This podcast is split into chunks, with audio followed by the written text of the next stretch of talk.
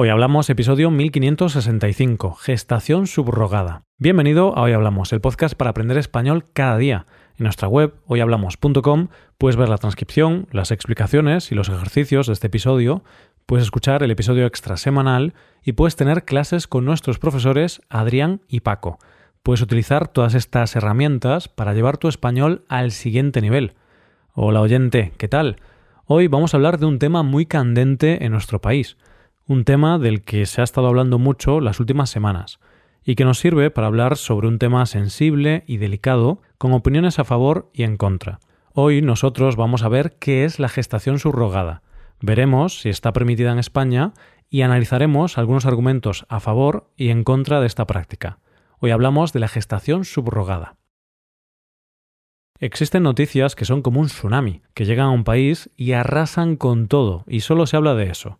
Esto puede pasar con noticias económicas, políticas, deportivas, de alguna muerte o de algo que atañe a la sociedad de ese país o a nivel mundial. Pero puede pasar también que llegue una noticia que parece que debería pasar desapercibida o como mucho afectar a un sector muy limitado, pero al final esa noticia abre un debate mucho más amplio y todo el mundo acaba hablando de eso. Normalmente, cuando se conoce una noticia de la prensa del corazón, se suele quedar ahí. Es simplemente algo relacionado con el cotilleo y no tiene mayor relevancia. Aclaro que cuando hablo de prensa del corazón, me refiero a esa prensa que habla de las cosas que les pasan a personas famosas. Ya sabes, lo típico de quién se casa con quién, quién ha tenido hijos, quién está de vacaciones o cosas por el estilo. Cosas sin mayor importancia. Pues bien, Hace poco en nuestro país se conoció una noticia del corazón, relacionada con una famosa, pero la noticia fue mucho más allá. Se generó un debate público e incluso saltó al ámbito político, y lo que era una noticia de cotilleo se convirtió en algo que toda la sociedad discutía. Y vamos a aprovechar esa noticia para hablar de la gestación subrogada. Antes de ponernos a hablar sobre la gestación subrogada, vamos a ver de manera muy resumida cuál ha sido la noticia que ha causado tanto revuelo en España. La protagonista de esta noticia es la conocida presentadora española Ana Obregón, que tiene 68 años. La primera noticia y el inicio de la polémica fue que Ana Obregón había recurrido a un vientre de alquiler en Estados Unidos para volver a ser madre, después de que su hijo muriera en 2020 a causa de un cáncer cuando tenía 27 años. Esa noticia ya fue una auténtica bomba y generó toda clase de debates legales, políticos y morales. Pero poco después se supo que en realidad Ana Obregón es la abuela de la niña, ya que ha utilizado el esperma de su difunto hijo. Es decir, biológicamente es su abuela, pero legalmente es su madre. La verdad es que es una historia bastante sorprendente, pero nosotros no vamos a entrar a valorar esta noticia, sino que vamos a hablar de la gestación subrogada. ¿Qué es la gestación subrogada?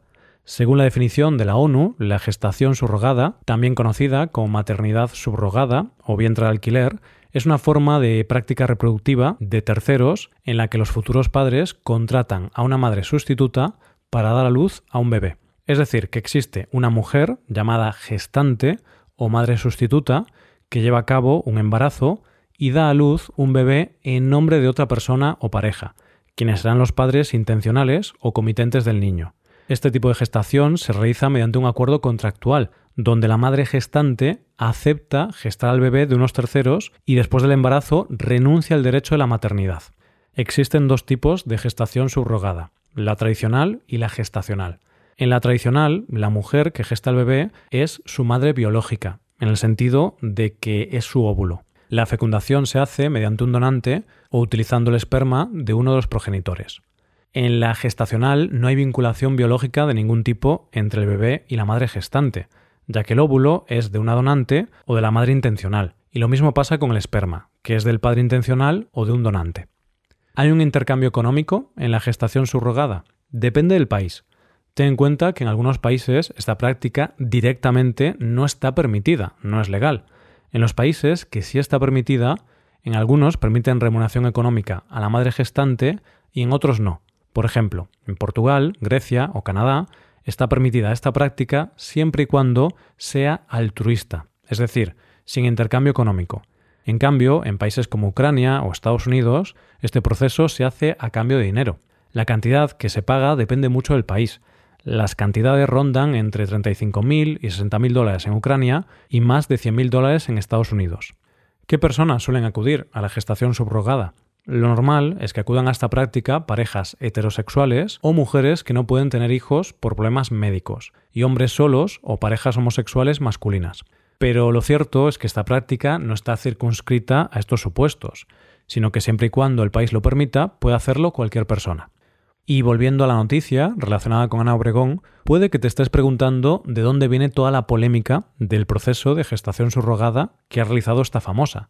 Por un lado, se ha generado debate por la edad de ella a la hora de ser madre y por el hecho de haber usado el esperma de su difunto hijo.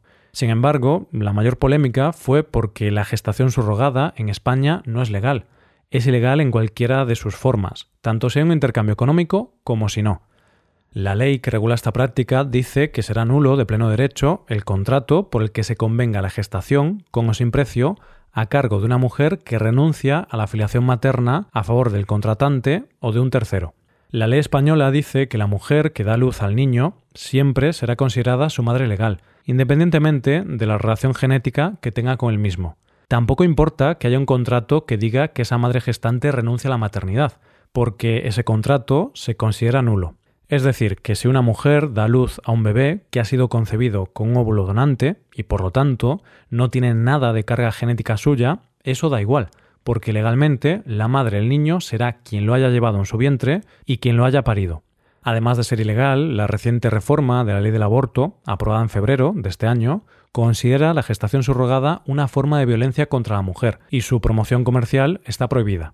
Hay que decir que aunque la gestación subrogada está prohibida en nuestro país, sí es posible inscribir en el registro a un hijo nacido por gestación subrogada en otro país. Lo único que deben aportar los padres es una resolución judicial del país de origen o un documento indicando que el bebé es suyo. En definitiva, la práctica es ilegal en nuestro país, pero si la realizas en otro país, puedes inscribir al niño en España sin problema.